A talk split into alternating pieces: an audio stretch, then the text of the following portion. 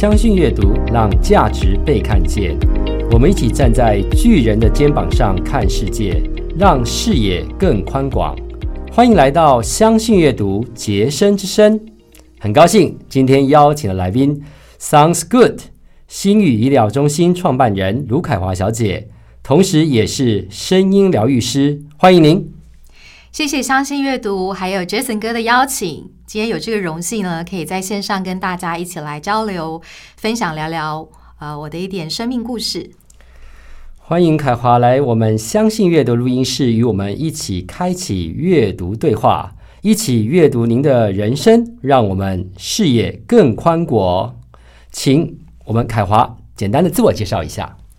呃，线上的听众朋友，大家好，呃，我是凯华，英文是 Jocelyn。那遇见凯华呢，你就会想到开花，让您开出美丽的生命之花。呃，那我的背景呢，我来自一个就是西医医疗背景的一个医学世家。对，那从小其实耳濡目染，在一个这个呃以实证啊、理证医学为主的一个养成背景。好，但是呢，我们家呢，妈妈又非常的有智慧，所以她会用各种自然疗法，不管是中医呀，还是国外的这些方式来呃注重养育我们。那其实从小我就是生活在一个充满音乐的一个家庭，对，可能我可能怀在这个妈妈肚子里的时候，就听各种的古典乐、交响乐啊，就是大家现在讲的所谓的胎教。那当然，我父母他们是因为音乐而结缘认识的。所以，如果有机会听我分享故事的时候，大家都会知道。然后听说我们家小时候啊，那个 baby 的那个摇篮曲呢，就是各种的这个叫做那个像呃《鳟鱼四重奏》，好，还有像 那个 Tom McLean 的这个 Starry Starry Night 哈，一些这种音乐。听说我们家小孩三个小孩哈，一听然后就马上瞬瞬间秒睡。对，然后我们家早上会听古典乐哦，我妈妈会放这个呃。贝多芬的《皇帝》好，或者是田园交响曲。那从小呢，其实。嗯，我真的跟音乐蛮有缘分的哦。不不论是说家里的环境，然后还是到后来，其实我都有接触像合唱团、各种的乐器，好，比如说钢琴、小提琴、长笛呀，然后还有乐团。其实我成长过程中，我自己是非常喜欢音乐的。我以前那个存零用钱的时候，我都会把它省吃俭用下来去买各种的 CD。哇，对，那我的养成背景呢？就是也因为这样的历程吧，所以我想说，呃，为为什么促成了我现在呢走向就是做于这个全人健康啊，还有声音疗愈这个领域？我想我的血液里可能也流传了这些这些分子。对，好啊，他刚刚我们凯华这样的一个自我介绍哇，在对音乐的一个洗礼，还有一个声音的部分，大家那个我们听众都听起来哦，那个我们凯华的声音真的是。真的是非常的棒的，大家都可以了解。那其实刚刚在您说那个养成的过程中，你的人生的历程中中，能够分与我们分享一下你的一个简单的人生故事，还有呃，尤其是怎么会接触到这个声音疗愈这领域的？对。呃，其实我自己的我自己个人的那个，比如说喜欢做的事情啊，在目前的人生里面，其实我我是一个比较多元发展的人格特质，是，所以其实我对很多事情都呃会有保持很高的兴趣。那我在我过去人生中，我也试过非常多不同的领域。那人生早期第一阶段的时候，其实那时候都是在以就是金钱、财务自由为主的人生目标去努力打拼。那其实我大概在十六岁的时候就移民出去到这个温哥华去定居。是。那因为很早去这个面临到所谓一个经营家庭了，那时候我跟我下面两个弟弟，我两个弟弟他们是双胞胎，然后我妈妈呢，其实那是他的那是他的一个实验计划，他后来才跟我们分享，他就是刻意把小孩这么年轻的时候丢到国外哈，然后去测试去锻炼我们的这个养成这个适应力，好还有各种生存技能，对，独立性，对，独立性。那因为很早十六岁，所以在那边的时候。我就也会接触到，比如说家里的这个记账啊、理财，是，我就发现说要养一个家，那个其实需要蛮多的这个呃准备，对，所以我很早很早其实心里就有点危机意识了，然后就开始为这个财务自由目标去累积，所以我人生的前一阶段都在做这件事情。那后来呢，当然因缘际会呢。我们家里开始要这个开业嘛，就回来帮忙。好，一路呢，我也自己做自己的生意，所以我从大学的时候就开始跟朋友就开始创业。然后呢，从比如磁铁设计啦，到一些保健食品啊、保养品啊，到后来也有经过，就是像国际房地产投资，好这些不同的领域。后来其实也开过，呃，就是自己出去开过一个共创空间。哇，对，所以经历了这么多的洗礼的，我怎么走到声音疗愈呢？就是我的人生在二零一七年呢，出现了一个很大的低潮。是，好，那时候，呃，当然我经历很多事情，不管。是对人啊，对金钱啊，还是各种的考验？呃，我其实彻底到了一个，就是呃，很失望，心里很难过。对，然后我就把我那时候的共创空间就关掉、收掉了。对，那这件事情对我造成一个很大的打击。对，那因为这样子呢，就是大家会常常听到，就是心理学里面讲嘛，哈，你的信念系统、价值系统啊。啊，会会用一个一棵树去展现我们这个情愫的潜意识啊，这样的概念。我在那个时候，真的就是我过去所相信这三十几年这些信念价值系统，我全部砍掉重练呢，就是整棵树是连根拔起，有点像是归零的概念，有点像是归零。嗯，对。然后我把过去这个呃建立的系统啊，就是我那时候几乎就是全部把它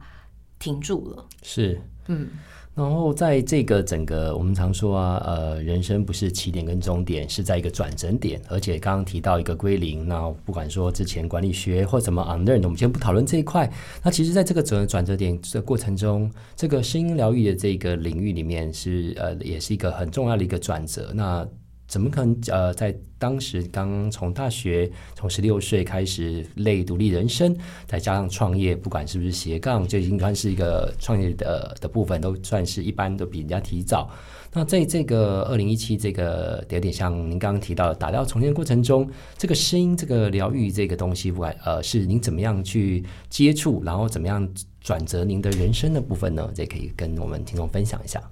就蛮奇妙，我在二零一七四月那个时候，其实人生的低谷啊，然后呃，大家听过那种行尸走肉，对不对？我那时候真的。经验两个月，就是所谓的行尸走肉，就是你忽然人生都没有目标了，是，好像你都觉得那时候都好肿哦，因为你的 细胞都完全没有那种斗志跟乐观 乐观感了，就觉得每天就是好像没有魂一样的，是对。然后一直到那时候，我们家里刚好需要一个协助，好紧急的 emergency，所以我就又回到家里去帮忙。坦白说，在那个很低迷的那个呃内在状况里啊，那时候我就想说，我就跟老天爷说，哦，这时候我就算去打个工，只要让我能够回到一个一个轨道、规律性，我做什么都可以。是对，所以我其实那时候很感谢，就是家里啊，就是我父母，他们刚好那时候有个需求，就回去了。然后声音疗愈这件事情，其实是在我之前在呃很多的这个创业过程哦，我其实那时候就好想去。做一些跟声音有关的事情，包含录制有声书啊，给看不见的人听。我想说，哎，他们可以透，如果可以透过我的声音，给这群人带来一些生命不同的一些希望，或是一些不同的想法，这也算是一个很有意义的事情。啊！但是我一直没有去实践，因为你知道，就是呃，在创业过程中，很多时候你为了很多的目标哈，或生存，你必须积极营的去做很多的事情。然后我那时候就把我很多想做的梦想啊，我几乎就是把它先打包放在旁边。是对，所以其实我后来想，我也我也蛮感谢，就是呃那个时候二零一七年的人生的低潮。其实我就觉得老天爷他用一种方法，就踢我去走向你该走向的路，虽然那个过程蛮惨烈的。然后我那时候就想说，好吧，我那时候刚好中广啊，嗯哼，他们开了一期新的课程，是好，就是配音的这个训练课程。我看到的时候，我就想说，哇，这不是我一直其实都很想去玩声音。那那时候我就想说，好，那我要去找一个新的事情，然后又是我本来就很想做的，我又想换个环境，认识一下不同的人，好，然后我就去报名了。结果其实蛮奇妙的，就是透过这五个月的课程呢。那在这个课程里面，你必须不断反复录声音，然后你就要去去听自己的作品嘛，然后再反复修正。其实，在以前的创业那时候，速度因为每天都是分秒必争，对，有时候你讲话语速，我都觉得已经快那个跳针，步骤太快。对，其实那时候应该招感跟副招感神经、自律神经有点失衡。就是太快了。所以我一开始录录那个作品的时候，我一听都觉得天哪，我声音怎么会是这样的？我有点不敢相信，然后觉得哇，那个声音好硬哦，然后好好强烈哦，好好死板板的哦，怎么会像是我的声音呢？对我有点被震慑住了。那但是因为这样，就开始起了很多一些内在的转化。我就开始试着去调整。那课程里面，不论是呼吸啦，还是一些呃投射的方式，或是你去演练，还有一些其实蛮走内心的戏的。对，那这五个月后，有一天我就忽然发现，我透过这些课程，诶，疗愈了我自己，我好像没有这么这么难过了。对。是，其实，在声音的部分，您是啊专家。那其实那时候也是跟您一样，就是有练家合唱。然后，其实你们给给听众一个也算是个分享，因为有些人可能平常也要呃，比如说他有讲师啦，或是一些声音为主，不然是不是也有靠声音去做一些分享的？那有没有什么一个方式，让自己不要一直完全用喉咙方式给听众一个一个简单的，不然说因为这个没有影像一个教学，但有一个方向，那给大家有关于声音这块的发声的部分。呃，就是关于这个怎么去做好一个声音表达，是我相信其实大家，你比如上网 Google 啦，或者现在很多很重视，尤其后疫情后嘛，是大家很多线上会议啊，或者什么，其实声音真的很有吸引力。对，如果我们懂得善用自己的声音，嗯对，那其实最主要的还是说懂得怎么去发声，一个是发声系统。那你可能我们要学会，就是用腹式呼吸的方式去呼吸，然后呢，找到我们自己发声的共鸣腔的位置，放对位置，然后再来就是一些声音表情，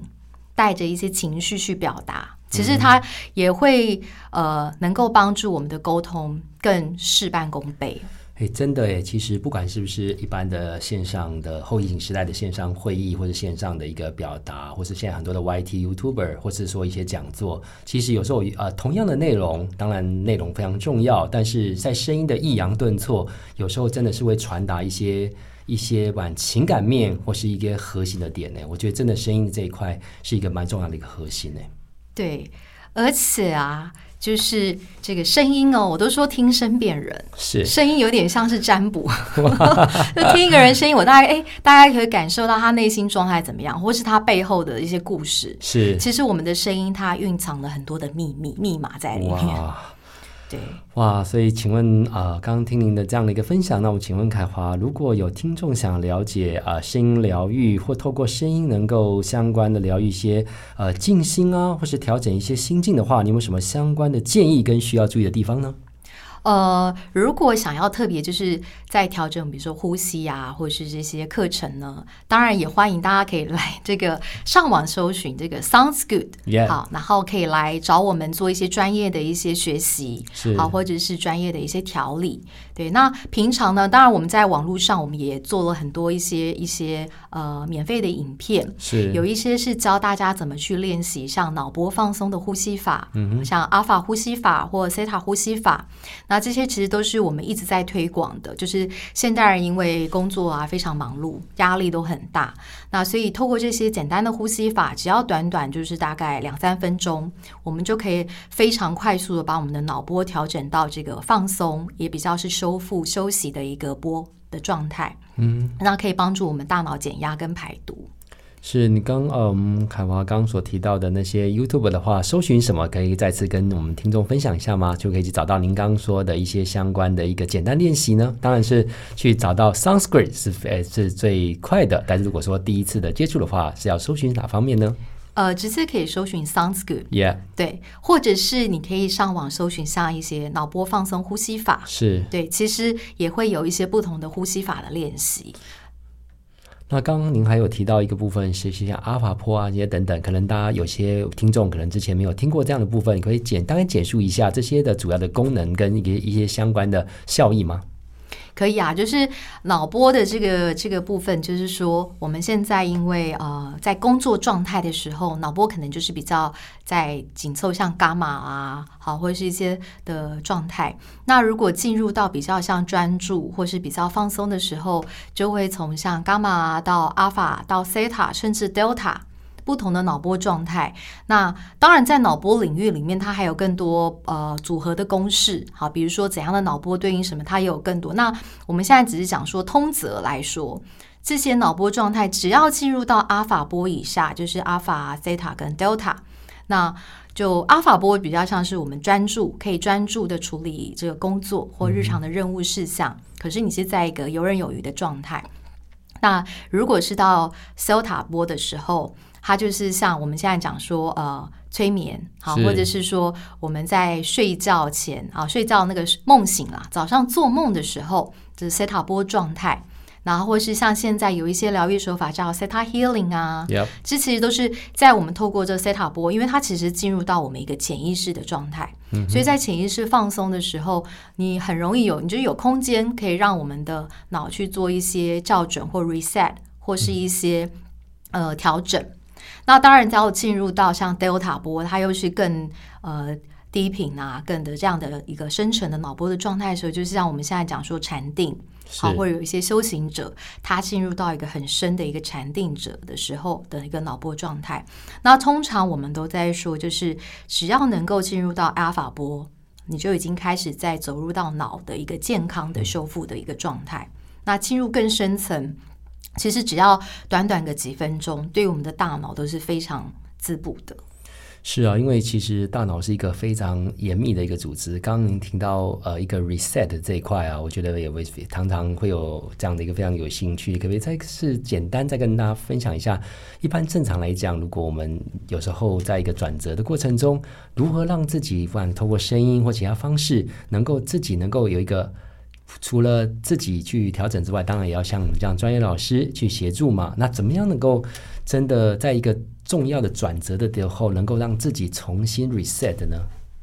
呃，Jason 哥指的所谓的重要的转折是什么样子？比如说像人人生的一个重要的关键点，或者要下一个决策的时候，因为有时候转职也是重要的决策嘛。因为现在是刚好农历年后，然后所以一个刚您提到这个 reset 这一块，如何透过声音或是透过自我的练习，能够让自己在下决策的时候能够有更好的方向。呃，如果我我会给大家的建议就是说，能够呃给每天给自己一个时间。好，就是专属给自己的。然后那时候你可能就是把手机什么全部都关到飞行模式，是好，然后是没有人干扰的，然后纯粹给自己就是很放松的一个时间，大概 maybe 五到十五分钟就可以。嗯哼，对。那有的人他会选择早上起来静坐，是对静坐也不就是如果有练过瑜伽啊，或者是有打坐的习惯都可以，或者就是你只是静静着呃静静的坐在一个椅子上，然后就只是静坐，然后。放慢我们的呼吸。其实长期如果能够去锻炼，保有这样的习惯，我们的那个大脑就会有机会可以在那个当下去做一个关机，然后让你的大脑可以做到 reset，就是重新重重新调整它的状态。对，然后放空的时候，其实越放松的时候，我们其实会有更多的灵感跑出来。这是真的，因为之前我们有时候上一些课程，在那个就是吃完晚那个下午的上课时间点，都会在开始上课的时候先放一段音乐，然后那个音乐的话会走入一个相关的一个另一个世界。我觉得这块部分真的就像您所提到那个声音，它产生一个很大的一个功能。对，有的人他就是会背景可以放一些你自己觉得很舒服的音乐。是，其实因为对对每个人来说，他喜欢的那个音乐。特性都不大一样。对，那有的人可能他就觉得，哎，看看书好，或者是说泡一杯热咖啡啊，或泡一杯热茶，就是其实那个自己的那个叫做什么密探的时间。是，其实每个人会找到自己的密探时间。那我觉得密探时间对于就是现在这个呃工作生活步调很繁忙或者节奏很快的现代人来说非常重要。是，对。好，非常谢谢凯华呃这一次的分享，我们期待您再次与大家分享哦。好，谢谢 Jason 哥的这个交流，很开心可以跟你这个在线上一起聊聊。好，谢谢，谢谢大家。